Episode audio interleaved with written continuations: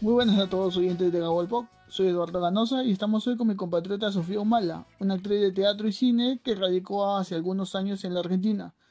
Ella también fue protagonista de la película Cielo Oscuro en el año 2012 y hoy está conectada con nosotros para hablar sobre su carrera en la actuación, su participación en aquella película y los futuros proyectos que tenga para este 2021. Bienvenida Sofía, ¿cómo estás? Hola Eduardo, mucho gusto. Estoy acá muy contenta de estar contigo conversando hoy nos hemos conectado para poder hablar un poco sobre tu carrera en la actuación. Cuéntanos, Sofía, eh, ¿cómo es que inicias en, el mundo de la actuación acá en Perú?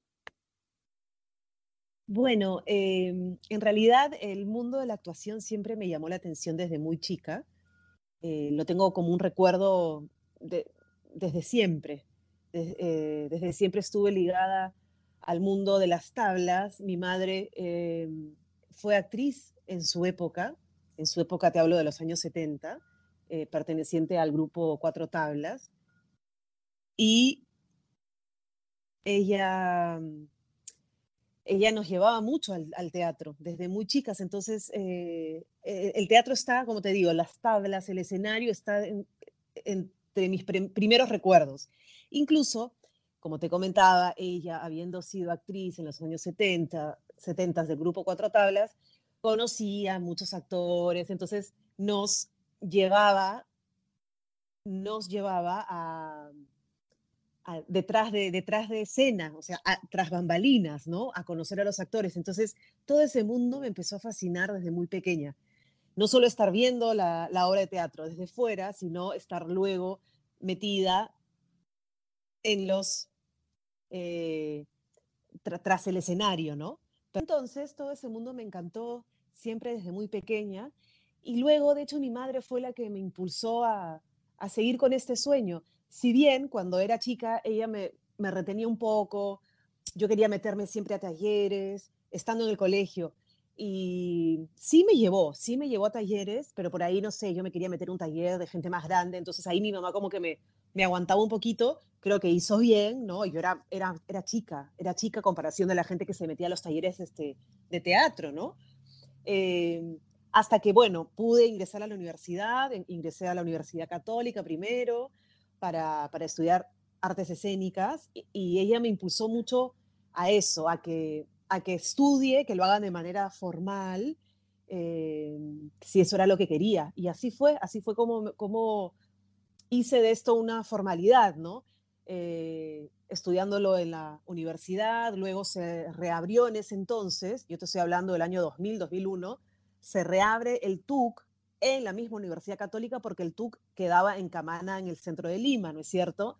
Entonces, reabre sus puertas con formato eh, más universitario, entonces eh, me cambio incluso de artes escénicas de la católica, me cambio incluso al teatro de la Universidad Católica que como te digo, era en el mismo campus de la, universidad, ¿no? Entonces, este, fue un cambio básicamente como de, nombre, pero, pero seguí continuando ahí en la, en la católica, ¿no? Entonces, ahí me formé, luego de eso, me, terminando la carrera, en la católica me fui en el año 2006 a Buenos Aires a continuar con mis estudios y en esta, esta vez me fui a estudiar dirección de teatro y dramaturgia.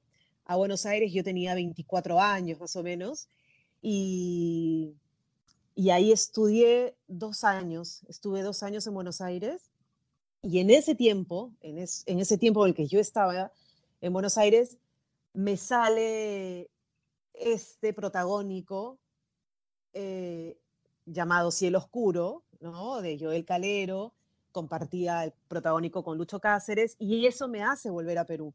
Yo estaba, como te digo, en Buenos Aires estudiando, eso me hace regresar a Perú y, y ahí es cuando se da la, historia de Cielo Oscuro, cómo empiezan los ensayos, luego empezamos la filmación y, y luego de eso yo me he quedado eh, todo ese tiempo en Perú, después de, después de haber estado grabando acá Cielo Oscuro, decidí quedarme em, y estuve también haciendo teatro, también hice tele, eh, también hice la, la teleserie Matadoras de Michelle Alexander, que se estrenó en el 4, fui una de las voleibolistas, de, las protagonistas, era Rosa García, interpretaba a Rosa García, fue una, experiencia maravillosa también, eh, un formato distinto, ¿no? Yo venía del teatro, pasé al cine, luego paso a la televisión, pero la verdad que me fascinó eh, el mundo de la tele también y y puedo decir que, que he estado,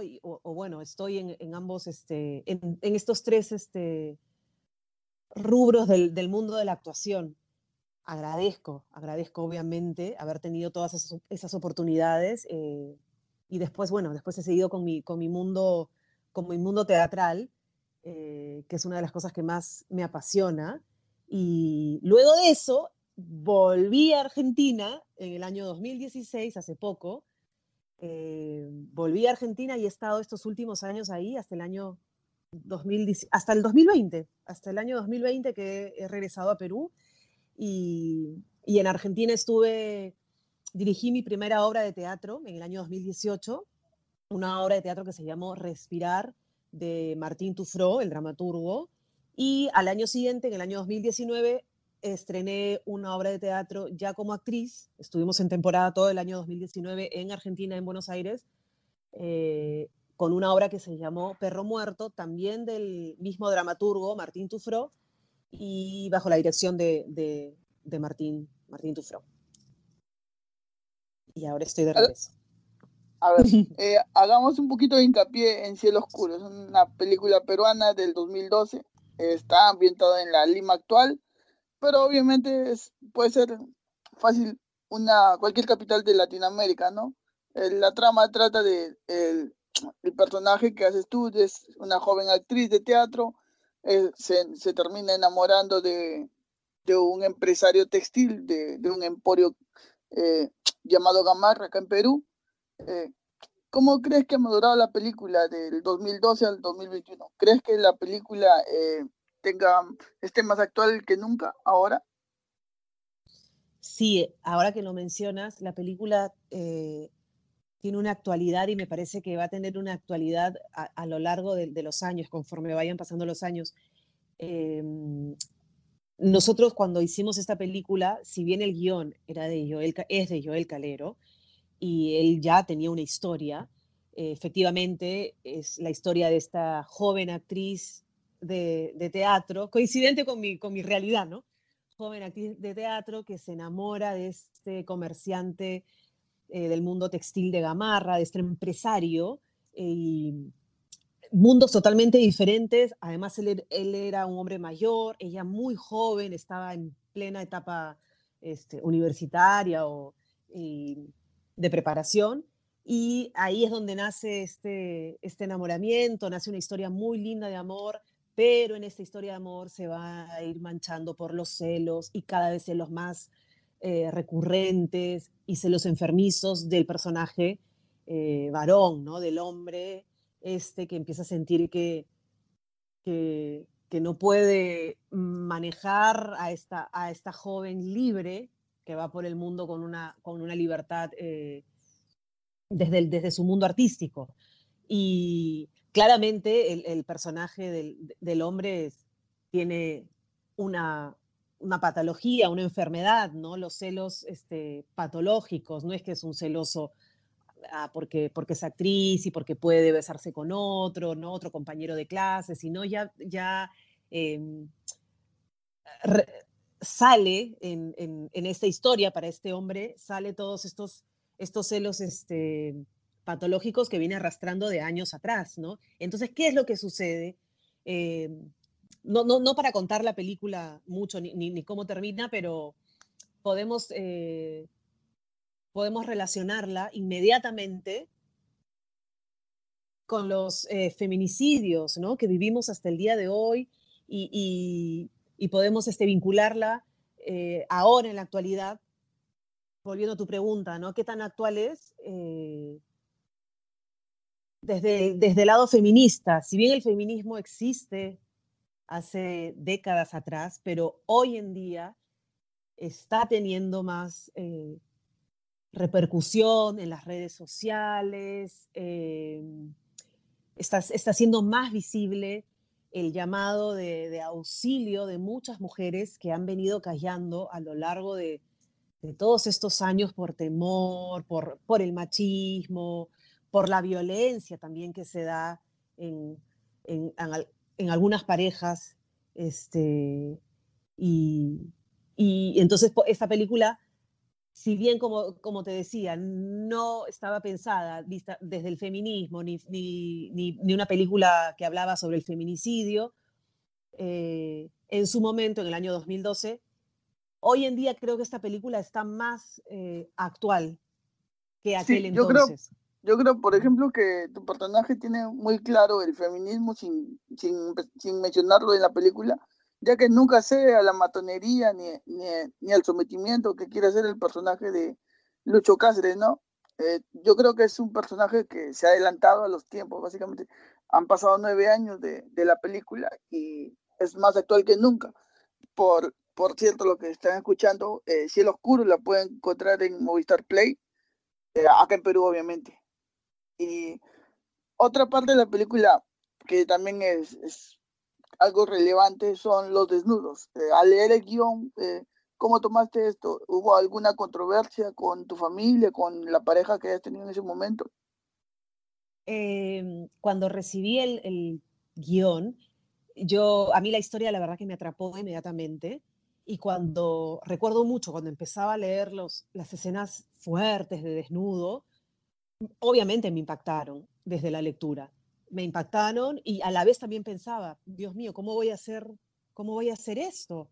Pero seguía leyendo y seguía atrapada y cada vez más atrapada, incluso cuando terminé de leer el guion, recuerdo que se me caían las lágrimas de lo emocionada, de lo conmovida que estaba con, este, con esta historia y con este final, que, que no me importó. Todas esas, esas preguntas que iba teniendo mientras leía, como te digo, mm, pasaron a un quinto plano y dije, yo voy a hacer esta película yo quiero hacer esta película, este, este, persona, este personaje es para mí, es lo que sentí, es lo que sentí, este personaje es para mí, con todo lo que va a llevar este, a cabo realizar esas escenas de desnudo, bla, bla, bla, eh, dije, no, esto, esto es mío. Y me mandé con todo, yo estaba en Buenos Aires, como te digo, vine a Perú, empezaron las etapas de, de ensayo, empezó la etapa de ensayo y hubo mucho soporte desde los ensayos con el director, con Joel Calero y con Lucho Cáceres también. Los tres hicimos una lindísima amistad. Joel se preocupó muchísimo en que los tres nos hiciéramos amigos primero para justamente poder contar esa historia y que, y que ambos, no solo yo, sino Lucho también se sienta cómodo desde la desnudez, ¿no? Al momento de finalmente cuando llegara el día del rodaje y tengamos que grabar esas escenas, ¿no? Todo estuvo, todo, todo estuvo muy, muy pensado. Entonces nos hicimos amigos, mientras nos hacíamos amigos, ensayábamos muchísimo, eh, ensayábamos muchísimo, muchísimo, y, y después, después recién entramos a la etapa de rodaje y, y, en el rodaje también esas escenas se tocaron al final, la última semana de rodaje donde todo el equipo de rodaje, de producción, todo, ¿no? el equipo de luces, del arte, vestuarista, todos estuviéramos bien compenetrados para justamente estas escenas importantes de la película sean tocadas al final para que haya toda esta, esta comunión de, de, todos. ¿Me dejo entender? Claro. Y, y por ejemplo, eh, ya que participaste pues, en esta película Cielo Oscuro, eh, estamos hablando del 2012, ha pasado no tantos años, pero ha habido una evolución del cine peruano de esa época a esta parte.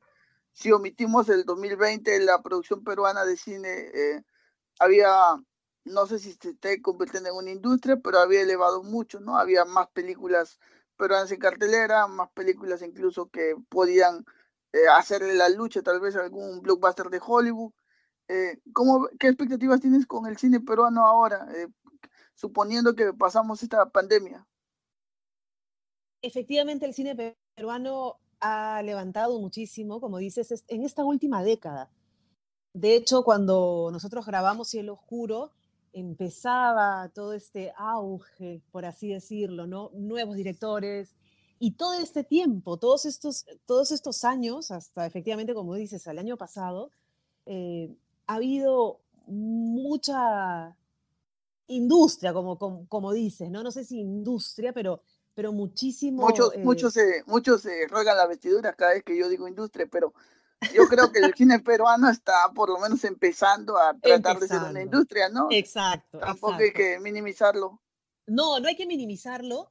Eh, por ahí no encontramos la palabra precisa, ¿no? El cine peruano es, eh, efectivamente, estos últimos 10 años, ha, como que ha ido con todo y para arriba, con muchos directores nuevos, y, eso, muchas historias nuevas, y eso trae también mucho trabajo para, para todo el entorno artístico, todo el entorno que estamos, estamos acá, ¿no es cierto? Detrás, o sea, hay un equipo técnico, actores, actrices, es todo un equipo muy, muy grande que hay detrás de una película.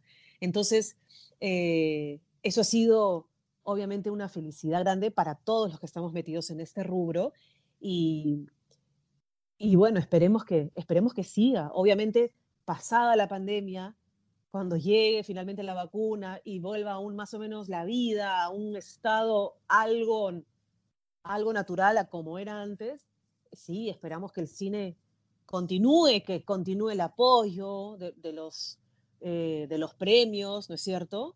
De los premios del Estado para que incluso haya más premios, que se puedan otorgar más premios para que incluso haya más eh, más directores creando y contando historias y todo el equipo que viene detrás, ¿no? Claro, esa es la idea. Bueno, eh, para ir cerrando, eh, ¿qué opinas del streaming? recién, para los que no van a escuchar, estrenó Canción sin Nombre, una película que, está yendo por Perú para el Oscar. Todavía no llegado a la nominación, pero se estrenó directo en Netflix. obviamente ha sido por la coyuntura también. ¿Crees que pueda haber un punto en que eh, Perú estrene películas directamente en streaming? ¿O crees que todavía tenemos la posibilidad de pasar todas nuestras películas en, cartelera peruana? Mira, yo, a mí me parece genial que, que pueda estar una película en streaming, en Netflix o en otras plataformas. Eh, claro, lo más bello para nosotros es que pueda ser estrenado en una sala de cine. Eso es lo que añoramos, o sea, es lo que soñamos, ¿no? Actores, actrices, directores, guionistas, técnicos, soñamos ver esa película finalmente, después de tanto trabajo, verla estrenada en pantalla grande, eso no tiene nombre, es una, es una magia que, que no se puede describir por ahí con palabras. Pero si existen plataformas y dada la coyuntura, como dices, donde se puedan estrenar, bienvenido sea. Eh, y, como digo, por lo menos hasta que pase un poco toda esta situación complicada y puedan estrenarse finalmente en pantalla grande, ¿no? Que si bien se estrenó de repente en el, en el streaming, después pueda también pasar a una sala, a una sala de cine y, que sea vista también desde ese lugar. Claro, esa, es la idea, creo. Bueno, ya, ya, tenemos ahí una opinión sobre, sobre el cine, el streaming. Y en el 2016 tú retornas a Argentina, luego de algunos años acá en Perú, eh, haces teatro allá, haces teatro independiente. Eh, ¿Cómo fue tu experiencia haciendo teatro en Argentina? Bueno, y tal vez comparando un poco con el teatro peruano, ¿qué crees que nos faltaría para tal vez llegar a un punto que, que igualemos a Argentina? Primero nos faltaría, lo primero, primero, primero es apoyo del Estado. Creo que eso es crucial. Argentina obviamente nos lleva años de experiencia, pero porque hay un apoyo constante, más allá de que cambie el gobierno, cambien de presidentes, esa ayuda estatal está implementada, arraigada, puesta y nadie la saca, ¿no? Es, algo que tiene años atrás y, y, está instalado, como te digo. Entonces, primero que nada, ese apoyo del Estado, donde haya concursos, donde haya premios, para que justamente se puedan producir las obras de teatro, ¿no? Que no solamente sea recurrir a la empresa privada eh, y pedir la plata, ¿no? Que es lo que hacemos todos los, los que estamos vinculados al, en el teatro. Vamos a tocarle las puertas a los, a los empresarios y a ver qué nos dé, ¿no? Si, si le gusta el proyecto, que nos dé un poco de plata por aquí, otro poco de plata por allá, para poder realizar la, la obra de teatro. Eh, esa es, la única ayuda que tenemos nosotros acá, que está genial que exista, está genial, pero además tiene que haber un soporte del Estado constante en el que no cambie bajo ningún motivo, que es, tiene que ver con la educación, ¿no? La educación se, gratuita es para todos. Eh, además, hay escuelas privadas. Lo mismo con el arte, ¿no? Lo mismo con la cultura. Eh, apoyo para que se den espectáculos no solo teatrales, sino artísticos en general, apoyo para eso del Estado constante, donde todos y todas podamos postular, concursar, ganar nuestros premios, justamente para poder hacer nuestras producciones y, este, y poder estrenar, ¿no? Entonces, además, acompañado igual de la empresa privada. Entonces, eso es lo que tiene Argentina. ¿Por qué hay tanto teatro en Argentina? Porque tiene este apoyo. Entonces, nosotros eh, estamos lejos todavía de eso. Y además también pensando que Argentina es una de las plazas más importantes del mundo, junto con Londres, Nueva York, Barcelona. Es gigante el, medio artístico en Argentina. Entonces, eh, si bien está el teatro comercial, también está el teatro alternativo. Y el teatro alternativo es, como te digo, es impresionante lo grande que puede ser. Hay 300 espectáculos al día. Te estoy hablando, 300 espectáculos al día, si no es más todos los días, ¿no? Entonces es muchísimo, es muchísimo lo que hay para ver, muchísimo lo que se hace. Eh, las salas de, no solamente son salas de teatro convencionales como las conocemos acá, pueden ser salas armadas en una, en una cochera, en un garaje, en, los, en, las mismas casas. Entonces, em, hay, hay muchísimo, muchísimo más apoyo y por eso también se da muchísimo más la creación mi experiencia en Argentina, por un lado, eh, primero hice, dirigí mi primera obra de teatro, como te comentaba, Respirar, de Martín Tufró, que se estrenó en el Espacio Callejón. El Espacio Callejón es uno de los teatros del circuito alternativo, que tiene apoyo el teatro. La sala teatral tiene, como te digo, apoyo de Proteatro, por ejemplo. Proteatro es del Estado argentino, ¿no es cierto? Entonces, no solo la sala de teatro tiene el apoyo, Después uno concursa. Yo también me presenté junto con mi compañía, mi grupo, presentamos a Proteatro nuestra obra, nos dieron el, el ok, pudimos tener la plata para producir esta obra, finalmente estrenarla y la estrenamos. Concursé como todos los argentinos argentinas lo hacen, ¿no? Entonces, eh, eso fue, como te digo, en el año 2018. Luego al año siguiente estuve en la otra, en la otra obra Perro Muerto, también de Martín Tufró, ya como actriz, que igual pasa como todas las obras, como te digo, el circuito alternativo, pasan por el mismo proceso.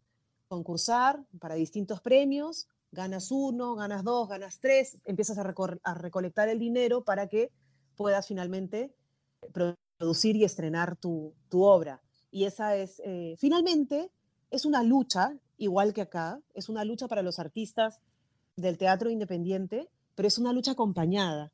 Eh, te das cuenta la, la diferencia es una lucha que, donde hay un acompañamiento. Claro, el gobierno te da un soporte.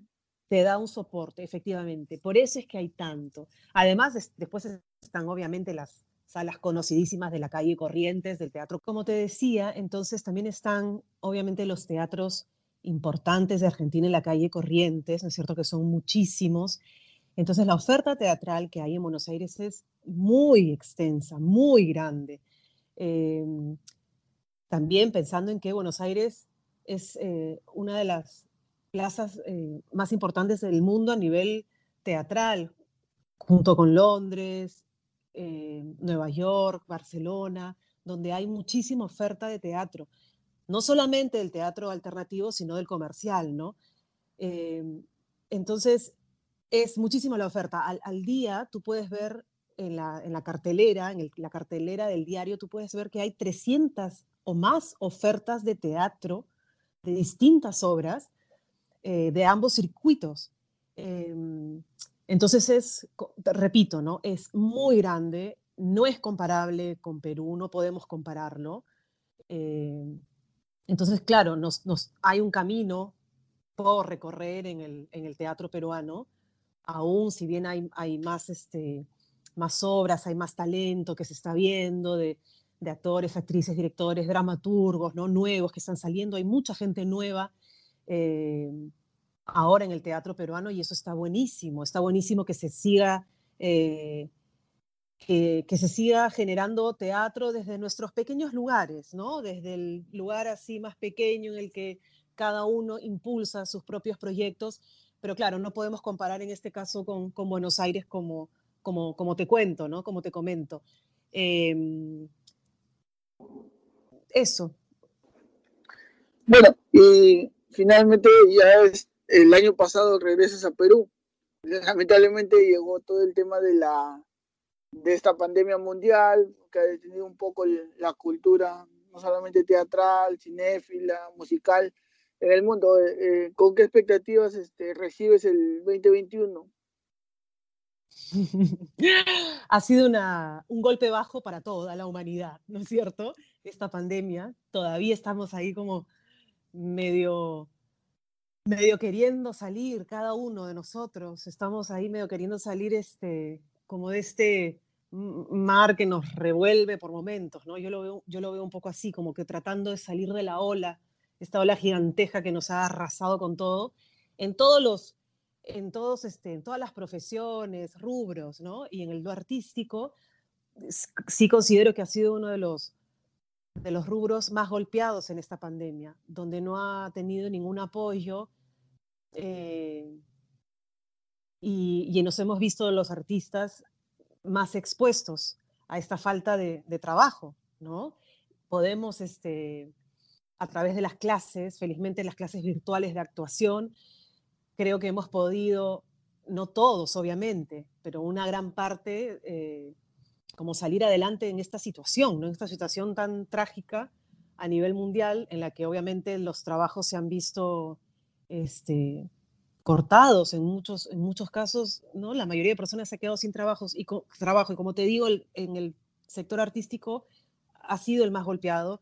Las salas de teatro, si bien ya dijeron que se, que se van a abrir con un aforo pequeño, ¿no? Del 30%, 40%, es, es muy poco para nosotros los artistas. Y de por sí nosotros, cuando hacíamos en condiciones normales, sin pandemia, hacíamos una obra de teatro, así con todo el pulmón, la fuerza que le ponemos, eh, llevar el público a la sala siempre ha sido costoso, ¿no? De, hacer que la gente vaya al teatro ya con un aforo, además reducido, eh, que se nos está dando ahora, es como más complicado, ¿no?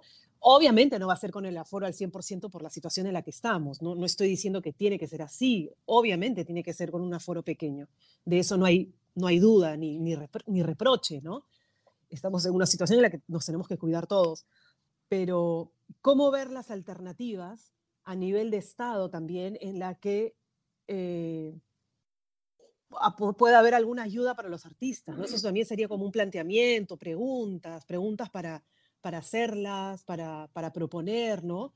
Desde nuestro lugar, desde nuestro lado, para, para ver cómo, cómo, cómo hay una ayuda. No es que sea una ayuda que no, que nos den plata por darnos plata, no, que, que se generen otros este, espacios, en este caso quizá virtuales o de repente al aire libre, eh, con menos gente, ¿no? Pero al aire libre, o sea, generando espacios, digo espacios en, todo el sentido de la palabra, ¿no? Generando espacios donde los artistas podamos seguir trabajando eh, porque la crisis todavía sigue, si bien como, como decía, ya sabemos que el aforo va a ser menor para las salas teatrales, pero sabemos que esta pandemia va a seguir, todo este año va a seguir. Entonces, este, hasta que llegue la vacuna y más allá de que cuando llegue la vacuna, igual seguiremos todavía en esta situación. Entonces, eh, por eso hacía mis preguntas, ¿no? ¿Cómo resolver? ¿Cómo hacer para que... Eh, este sector no, no, sea el más golpeado, como te digo, que ha sido uno de los más golpeados en esta pandemia. ¿Qué planes, en mi caso, qué planes tengo artísticos eh, a, futuro, ¿no? De hecho, cuando regresé a Perú, que ha sido el año pasado, en 2020, yo, mis planes, mi plan así inmediato era dirigir mi siguiente obra de teatro aquí en Perú, ¿no? Eh, pero bueno, obviamente eso se vio cortado por la pandemia y, y, eso también ha quedado un poco en stand-by. No sabemos cuándo podamos retomar eso, pero eso como, como proyecto mío personal como directora.